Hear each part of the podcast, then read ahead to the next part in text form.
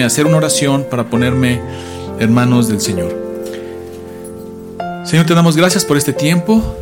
Te pido, Señor, que me permitas exponer tu palabra con fidelidad, de una manera clara, sencilla, Señor, entendible, para que así pueda ser eh, llevada a nuestros corazones, Señor, y que nos edifique, Señor. Eh, dame ese privilegio de poder exponerla, Señor. Pongo, me pongo en tus manos. Y también todo aquel que la escucha, Señor, eh, que tu Espíritu Santo, Santo obre con poder en la vida de cada uno, Señor. En tus manos nos ponemos, en el nombre de Cristo Jesús. Amén. Muy bien. Vamos a continuar con Apocalipsis y estamos en la segunda visión.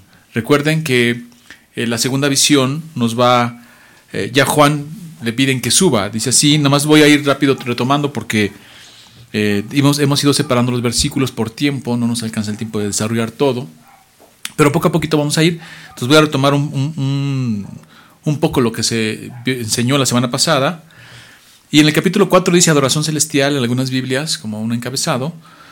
Pero ahí tenemos ya la segunda visión. Recuerden que la primera visión se da en el capítulo 1 al capítulo 3 y está Jesús en la iglesia, con la iglesia en medio de ella, mientras está siendo asolada, perseguida, etc. Allí está dando aliento, fortaleza. Luego le dicen a Juan, en el capítulo 4, después de esto miré y he aquí una puerta abierta en el cielo y la primera voz que oí, como de trompeta, hablando conmigo, dijo, sube acá y yo te mostraré las cosas que sucederán después de estas. Y al instante yo estaba en el espíritu, he aquí un trono establecido en el cielo, y en el trono uno, en el trono uno sentado. Y el aspecto del que estaba sentado era semejante a piedra de jaspe y de cornalina, y había alrededor del trono un arco iris, semejante en aspecto a la esmeralda. Y alrededor del trono había veinticuatro tronos, y vi sentados en los tronos a veinticuatro ancianos vestidos de ropas blancas con coronas de oro en sus cabezas. Y del trono salían relámpagos y truenos y voces, y delante del trono ardían siete lámparas de fuego, las cuales son los siete espíritus de Dios. Y delante del trono había como un mar de vidrio semejante al cristal, y junto al trono y alrededor del trono cuatro seres vivientes llenos de ojos delante y detrás. El primer ser viviente era semejante a un león, el segundo era semejante a un becerro, el tercero tenía rostro como de hombre y el cuarto era semejante a un águila volando. Los cuatro seres vivientes tenían cada uno seis alas y alrededor y por dentro estaban llenos de ojos y no cesaban día y noche de decir, Santo, Santo, Santo es el Señor Dios Todopoderoso, el que era, el que es y el que ha de venir. Y ahí vamos a tener una pausa, vamos a explicar hasta el versículo 8 en esta doxología, en esta adoración celestial que está dándose con estos cuatro seres vivientes en presencia de estos 24 ancianos. Pero bueno, hemos dicho que eh, partiendo del capítulo 4, la semana pasada enseñamos, cuando dice, después de esto miré, ¿no? y ese término, eh, como lo enseñamos la semana pasada, tiene que ver con un futuro inmediato de Juan. Algunos decíamos, hay posturas en las que suben a la iglesia, eh, pero Juan lo que está viendo, porque la regla hermenéutica de, interpretación de esta frase es que lo que Juan ve después de esto, cuando le dicen, mira, después de esto miré y aquí una puerta abierta en el cielo. Y le dicen, y te mostraré las cosas que sucederán después de estas. Y estando en el Espíritu, Juan tiene, una, tiene esta visión. Y lo que ve no es algo simplemente futuro, sino incluso va a ver al que está sentado en el trono. Y luego en el capítulo después va a ver cómo Cristo inmolado llega delante del que está en el trono y se le da el librito y se le da todo poder y autoridad. Entonces, ¿qué está pasando? Porque cuando dice las cosas que se dan después de estas, Cristo ya había muerto en la cruz, Cristo ya había tomado el poder, pero se le muestran como después de estas. Porque uno pensaría y diría, a lo mejor eh, después de estas y vamos a ver puras cosas futuras que Juan no ha vivido, Podría uno pensar así, pero no, se le presenta todo un esquema de pasado, presente y futuro a Juan. Porque Cristo ya había muerto, Cristo ya había resucitado, porque Cristo ya había tomado todo el poder y toda la autoridad, y después va a abrir los sellos. Y como dijimos, esos sellos, que ya llegaremos allí, van a hablar de guerras, pestes, cosas que para el tiempo de Juan ya estaba viviendo. Y es interesante entender esto, ¿por qué? porque si no, Juan no entendería lo que pasa. Imaginen que de repente le dicen, ve lo que va a suceder después de esto. Y lo único que ve son cosas futuras eh, y, los sellos que hablan de pestes, hambre, guerra. Le costaría trabajo entender a Juan qué está pasando. Pero sin embargo, primero se le muestra toda la historia. Cristo, el, que está sentado en el trono, con todo poder y toda autoridad, de donde se va a dirigir todo lo que va a pasar en Apocalipsis. Y a Cristo tomando ese poder. Y entonces ya tiene sentido los sucesos que están sucediendo. ¿Por qué? Pues porque entonces ve que el que tiene el poder, que el que tiene la autoridad y el que permite las cosas, porque también vamos a ver que dice, y se le da autoridad y se le dio poder. ¿Quién se lo da? Cristo, el Señor. Entonces para Juan tiene sentido ya que dice lo que sucederá después de estas y empieza a ver que a partir de que asciende Jesús, las cosas empiezan a suceder. Empieza a haber guerra, empieza a haber muerte, empieza a haber pestes, empieza a haber hambre. Eh, todo esto está sucediendo ya. Entonces Juan tiene una visión del presente, pasado y futuro en esta frase que dice las que sucederán después de estas. Entonces, siguiendo con esa, eh, esta visión que estamos eh, viendo, hay que estar preparados para que cuando el Señor venga, porque esto puede suceder de cualquier momento, pueden darse todas las cosas. Eh, los oyentes de Juan y el apóstol Juan no estaban pensando que iban a pasar dos mil años, ellos ya esperaban a Cristo, ellos ya anhelaban a Cristo. De hecho, una de las dificultades que se da en una de las cartas a los tesanolicenses es que ellos ya estaban pensando que Cristo había venido y el apóstol Pablo tiene que aclararles que no.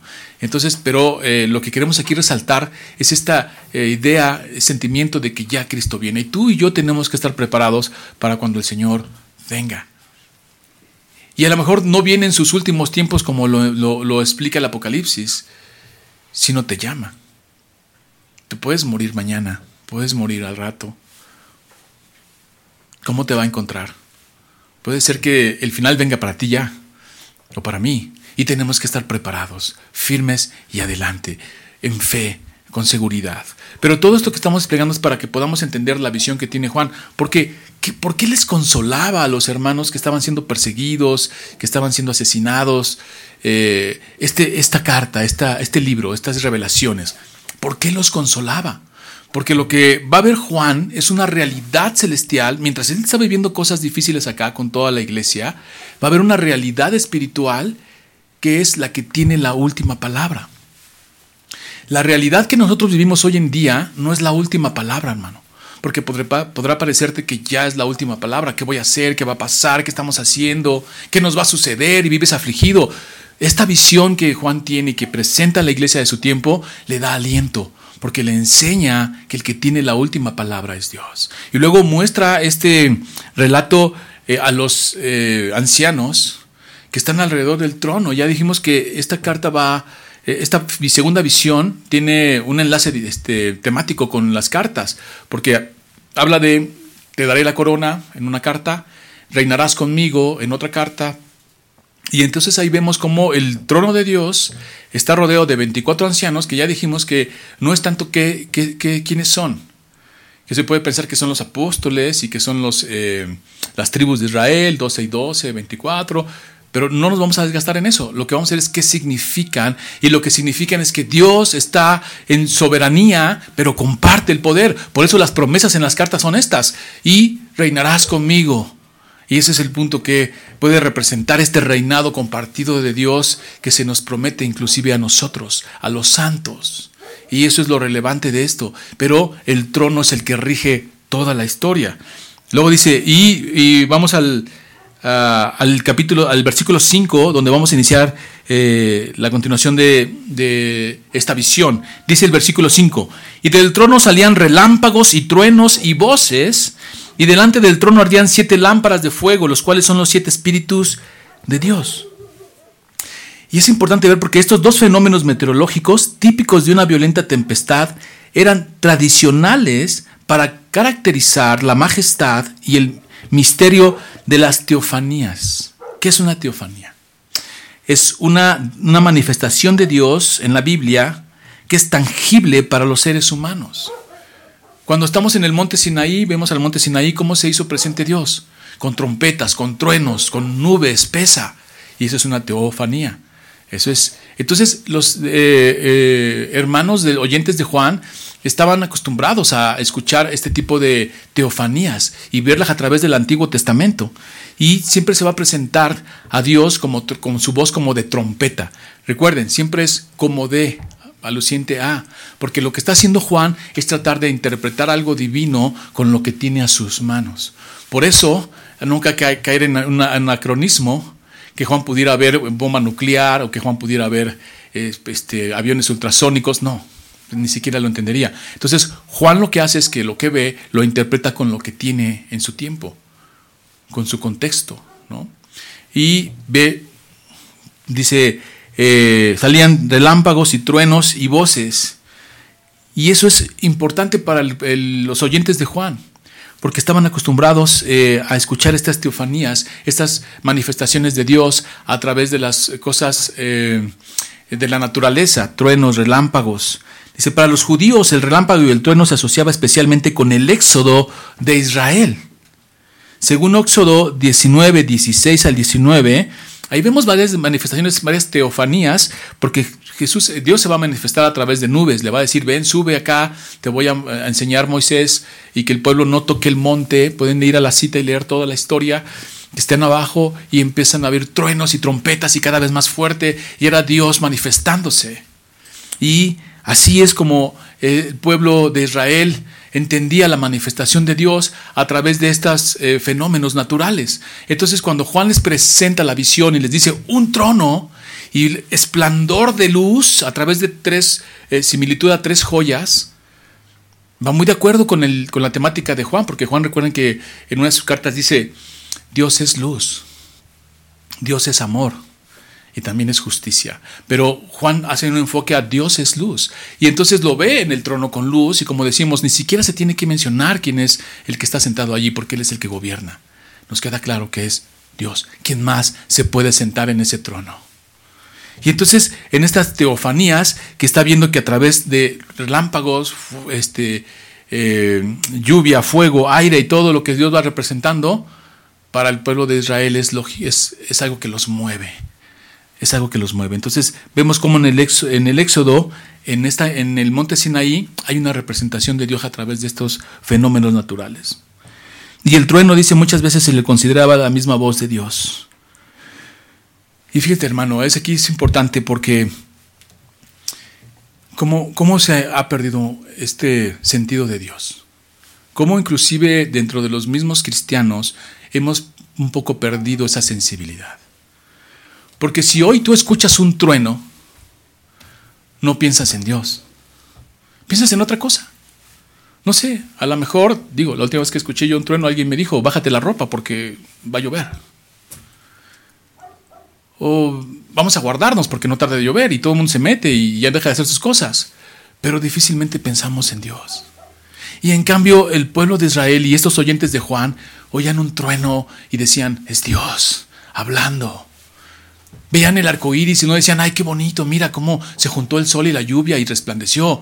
Veían la promesa, veían la fidelidad de Dios de no destruir nuevamente a la humanidad.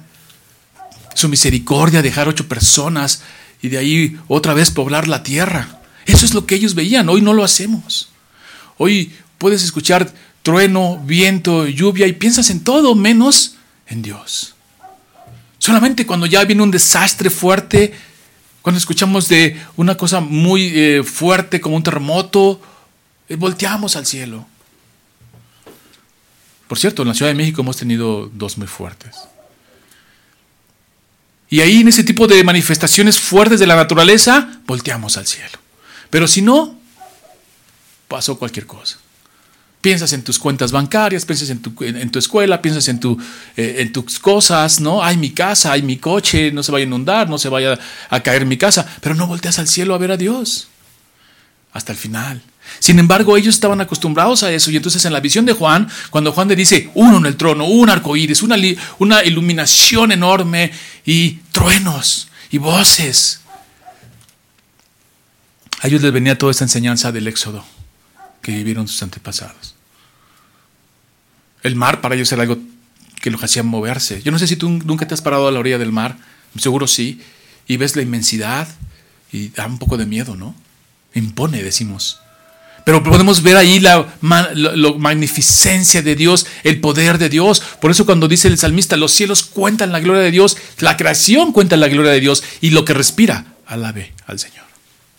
Y eso es lo que está mostrando Juan en esta visión a toda la iglesia. Luego dice, ardían siete antorchas. Y del trono salían relámpagos y truenos y voces, y delante del trono ardían siete, siete lámparas de fuego, las cuales son los siete espíritus de Dios. Ya dijimos que, las, que siete es totalidad. Cuando dice siete espíritus de Dios, está hablando de la totalidad del Espíritu Santo. En plenitud, el Espíritu Santo, allí en ese trono. No solo está sentado en el trono y todos estos ancianos que ya dijimos que vamos más adelante en la adoración, cómo se van a postrar ante Dios y vamos a entender el significado, sino también en, plenitud del Espíritu Santo allí en ese trono. Y eso alegraba y gozaba a los hermanos. Y delante del trono había como un mar de vidrio semejante al cristal, y junto al trono y alrededor del trono cuatro seres vivientes llenos de ojos. El mar de vidrio tiene muchas interpretaciones, hay muchas cosas que se dicen sobre ese mar de vidrio. Pero lo que sí tenemos que tener, eh, que nos queda claro, es que es transparente. Como denotando esa transparencia de Dios, eh, que no hay nada oculto a Él, que para Él todo es transparente, claro, y cuando estemos en su presencia ya no veremos como vemos ahora, sino lo veremos como Él es. Y ahí está ese eh, mar como de cristal, dice, semejante al cristal. Dice, delante del trono había, había como un mar de vidrio, y eso es metafórico, lo tenemos que tomar metafóricamente, semejante al cristal, ¿no? Porque recuerden, Juan está tratando de interpretar lo que está viendo con lo que él tiene de su época, y él lo asemeja a eso, pero lo que tenemos que ver es que metafóricamente, ¿qué nos dice? Bueno, claridad del Señor hacia las cosas, claridad de todos. Dice, y junto al trono y alrededor del trono, cuatro seres vivientes llenos de ojos delante y detrás. Aquí tenemos un número simbólico, el 4. El 4 es simbólico también. El 4 tiene una interpretación de, que tiene que ver con la creación. Cuatro puntos cardinales, cuatro estaciones, de, cuatro estaciones del año. Y aquí pone cuatro seres vivientes, que tiene que ver con todo lo creado, todo lo que vive, todo el ser viviente animado. Y entonces lo representa Juan con estos cuatro, lo que ve son cuatro seres que van a representar toda la creación, todo ser viviente y animado en la tierra. Y lo representa a través de, dice, ojos alrededor del trono, cuatro seres vivientes llenos de ojos delante y detrás. ¿Qué quiere decir eso? Que el Señor ve todo lo creado, que el Señor tiene una visión, es omnipresente, omnisciente a través de esta visión que tiene de todo lo que Él ha creado. Y eso es lo que representan los cuatro seres. Hay una visión ya en Ezequiel sobre estos seres, pero la visión es más amplia en Apocalipsis. Eh, es como un adelanto la escritura apocalíptica en Ezequiel. Pero aquí vemos cómo el Señor tiene el control de toda la creación. Y no hay nada que escape a su, a su mirada. Es soberano, omnisciente y omnipresente. Eso es lo que simbolizan estos ojos en los cuatro seres que representan toda la creación, todo lo animado, todo ser viviente. No hay nada que escape al ojo del Señor, hermano. Por eso es, eh, esta visión de lo que tienen los hermanos de la época de Juan los alienta. Porque no, como es, no es como que estoy sufriendo y estoy viviendo esto y el Señor no está enterado, está ya sentado en sus, cosas y yo aquí sufriendo, Señor, no. Eh, vemos muchos eh, salmos que dicen, Señor, ¿hasta cuándo esconderás tu rostro de mí? ¿Hasta cuándo dejarás que el enemigo se burle y diga, lo he vencido al fin? Pero con esta visión está diciendo, yo estoy allí, presente Conozco tu situación, conozco tu sentir, conozco tu pesar, conozco tu tribulación. Y eso es lo que está mirando este Juan con estos seres vivientes, con ojos delante y detrás. luego dice, y el primer ser viviente era eh, semejante a un león, el segundo era semejante a un becerro, el tercero tenía un rostro como de hombre y el cuarto era semejante a un águila volando. El león tiene un significativo de... Tienen varias interpretaciones, pero vamos a dar dos que nos van a ayudar a entender el concepto de la segunda visión de Juan. Dice, león, carnívoro, salvaje, rey de la selva. El buey o toro, herbívoro, domesticado. El ser humano, imagen y semejanza de Dios. Y el águila, rey de los cielos, todo lo animado. Otra interpretación es, el león, lo más valiente. El toro, lo más fuerte. El sabio, la humanidad. Y el veloz, el águila. Con toda esta visión que estamos teniendo, dice eh, ahora la visión del trono, capítulo 4 y 5, se nos plantea que la realidad histórica, lo que está pasando en la tierra, hay una realidad cósmica y que no se mira, no se mira igual si no entiendes todo este concepto de esta cosmovisión teológica. No puedes entender lo que te está pasando. Dice, esta visión le permite a Juan entender que todos los peligros y problemas en que se encuentra eh, metido, sumergido, no son, en la, eh, no son la última realidad, hermano, como a veces tú y yo nos sentimos. Son reales, sí, y Juan de ninguna manera va a negarlos, pero descubre que desde la perspectiva trascendental del trono y su ocupante, el que está sentado, todas estas amenazas son penúltimas. Serán por un tiempo, como el pasaje de Pedro que escuchamos hoy por un tiempo. El emperador Domiciano no es más que un fenómeno pasajero. El poder imperialismo no pasa de ser una potencia pasajera que jamás tendrá la última palabra.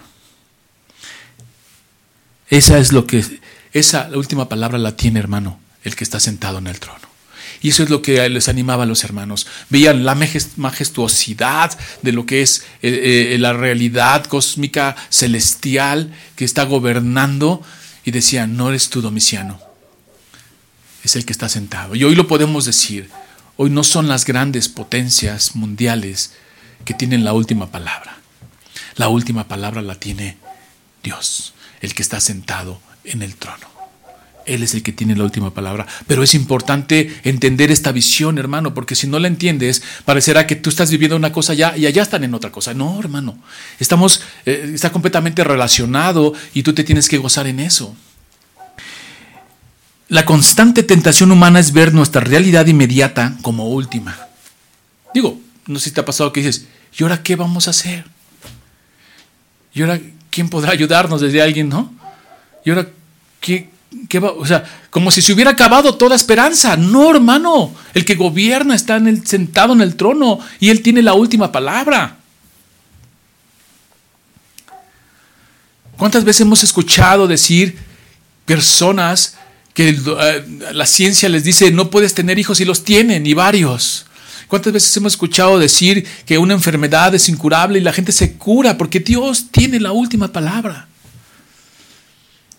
¿Cuántas veces hemos escuchado decir que ya estamos en lo peor, se acabó, no hay esperanza?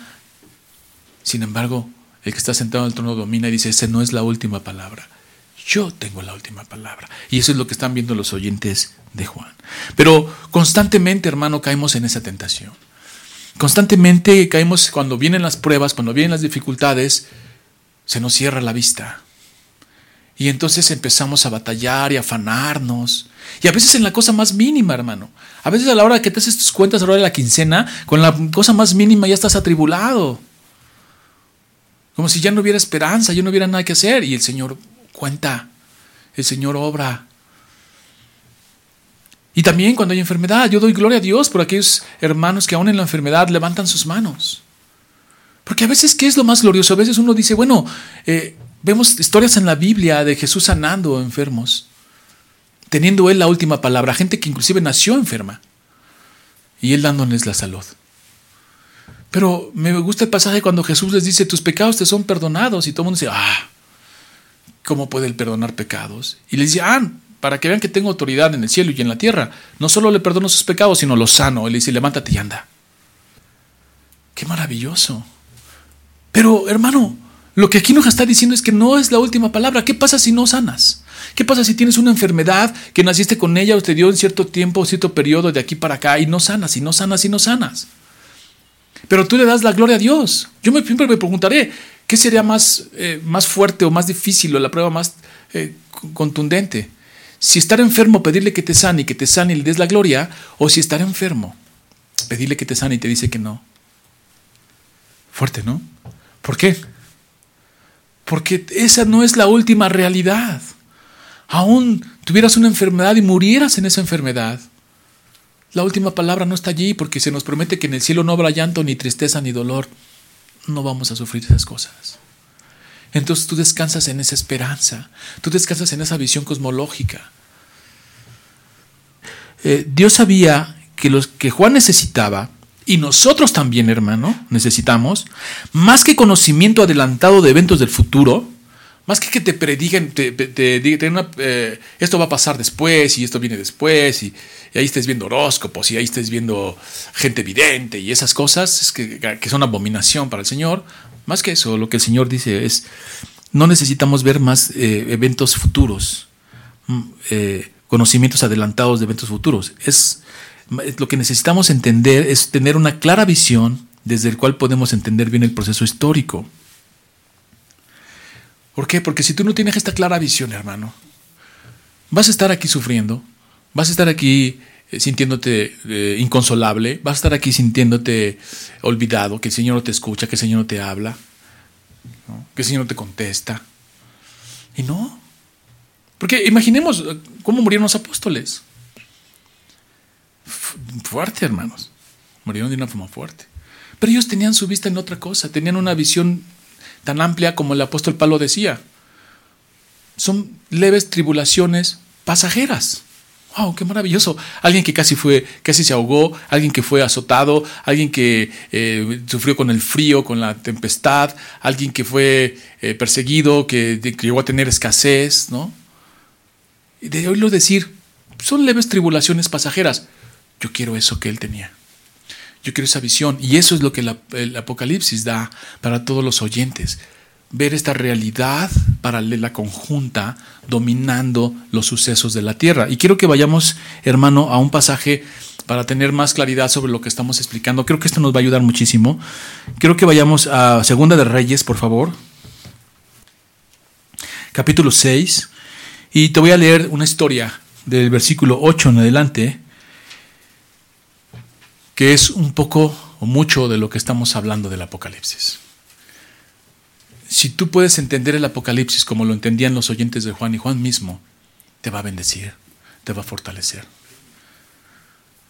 Y esta historia narra una realidad como la que estamos viendo aquí. Algo, una realidad espiritual que domina los sucesos y que fortalece y que pondera al cristiano sobre todas las cosas, aunque parezca que no hay nada que hacer. Fíjate esa historia, es Eliseo y los sirios. Es Segunda de Reyes, capítulo 6, versículo 8 en adelante. Dice, tenía el rey de Siria guerra contra Israel, y consultando con sus siervos dijo, eh, en tal y tal lugar estará mi campamento. El varón de Dios envió a decir al rey de Israel, mira, que no pases por tal lugar, porque los sirios van allí.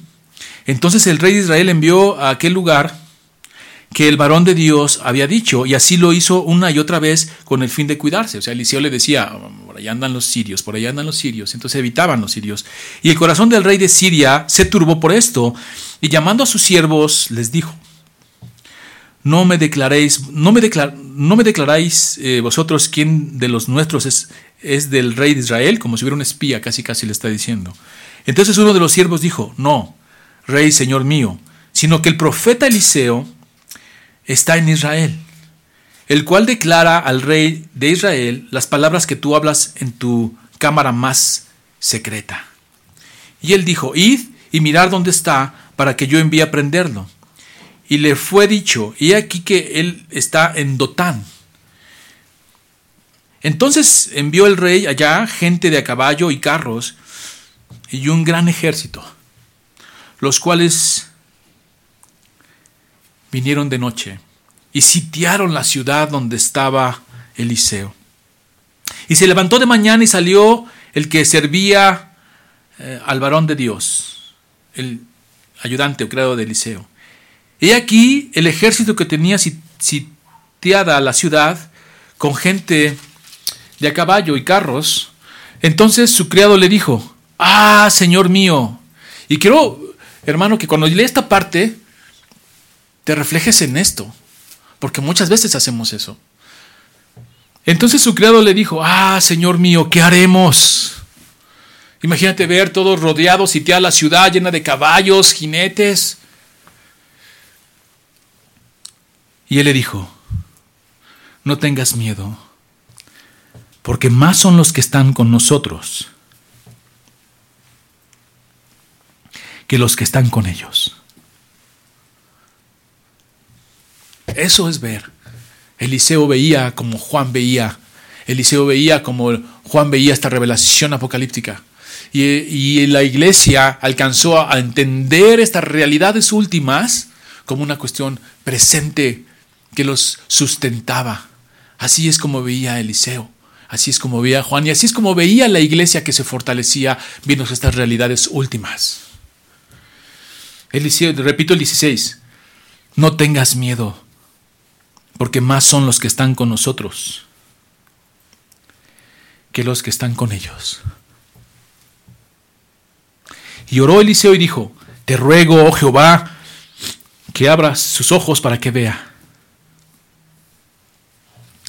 Entonces Jehová abrió los ojos del criado y miró, y aquí, que en el monte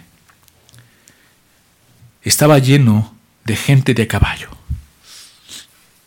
y carros de fuego alrededor de Eliseo. Qué glorioso.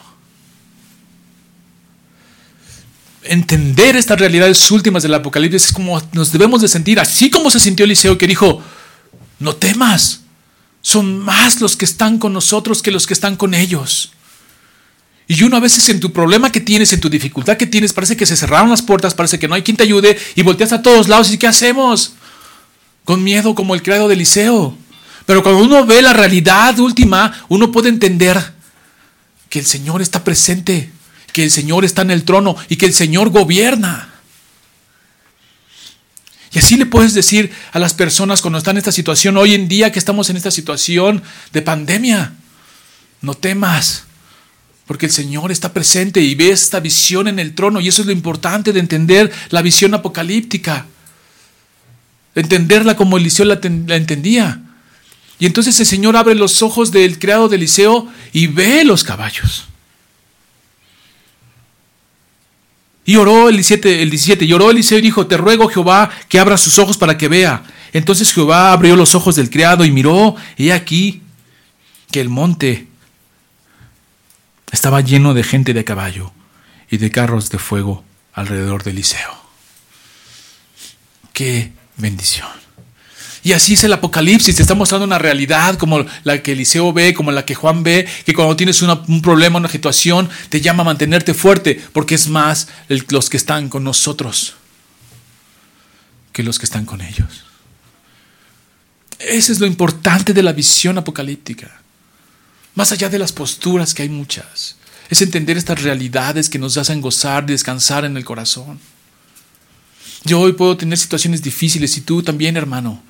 Pero mirarlo desde la vista de Dios, mirarlo desde el trono y de este gobierno y de este poder eh, absoluto.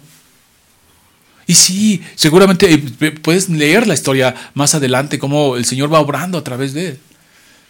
Pero así te tienes que sentir rodeado. Como dice la palabra de Dios, el ángel del Señor acampa alrededor de los que le temen. Y entonces todos estos hermanos en la época de Juan, viendo el imperialismo ¿no? romano, todos estos abusos de poder, toda esta corrupción, porque ellos eran más corruptos que hoy, ¿eh? o no sé. Pero había mucha corrupción, desenfreno. Y el cristiano en medio de todo eso. Y Juan revelándole como Eliseo le reveló a su criado. Estamos rodeados carros de fuego que nos protegen. Y así hoy tú puedes decir lo mismo. Estamos cubiertos por la gracia del Señor. Aún yo muriera, como lo hicieron los apóstoles y muchos hermanos, como lo narra Hebreos 11, de todos estos que vivieron en cuevas, perseguidos, dieron su vida. Ellos tenían una su vista puesta en una realidad, una cosmovisión más grande que lo que está aquí. Por eso el apóstol Pablo dice, yo la verdad desearía estar con el Señor, pero por amor a ustedes tengo que quedarme aquí a seguir predicando. Porque hay una realidad más allá de la que vivimos. La última palabra la tiene el Señor. Y vamos al versículo 8, dice así, vamos a, regresamos a Apocalipsis para continuar viendo esta visión que nos bendice, que nos tiene que llenar de esperanza y fortaleza, sabiendo que el Señor tiene la última palabra. Dice el versículo 8, eh, y los cuatro seres vivientes tenían cada uno seis alas y alrededor eh, y por dentro estaban llenos de ojos. Ya explicamos eso, es toda la creación y toda la eh, vista de Dios en todas las cosas, ¿no? Omnisciente, omnipresente. Y fíjense bien, hermanos, aquí. Y no cesaban día y noche de decir. Esta es una alabanza. Esta es una adoración. Santo, santo, santo es el Señor, es el, es el Señor Dios Todopoderoso, el que era, el que es y el que ha de venir. Santo, santo, santo hermano. Es una adoración de toda la, toda la, toda la creación adorándolo. ¿Has oído ese texto que dice, lo que respira alabe al Señor? Pues eso es lo que estamos viendo en esta visión, en esta segunda visión de lo que es la realidad en el cielo, festejando ya una victoria dada en Cristo. Todo adorando al Señor. Lo que respira, adore al Señor. Por eso decíamos, si tienes un problema, adora. Si tienes una necesidad, adora. Si estás en escasez, adora, alaba al Señor. Y eso es lo que nos muestra esta visión. Estos seres vivientes que representan la creación diciendo santo, santo, santo, esa doxología, santo, santo, santo. Es el Señor Dios Todopoderoso, el que era, el que es y el que ha de venir. Y me encanta esta parte que dice, santo, santo, santo. Porque si entendemos lo que es santo, es apartado, y entonces decimos, Dios es santo, santo, santo. No hay nadie como Él y en su trono y todos alrededor de él.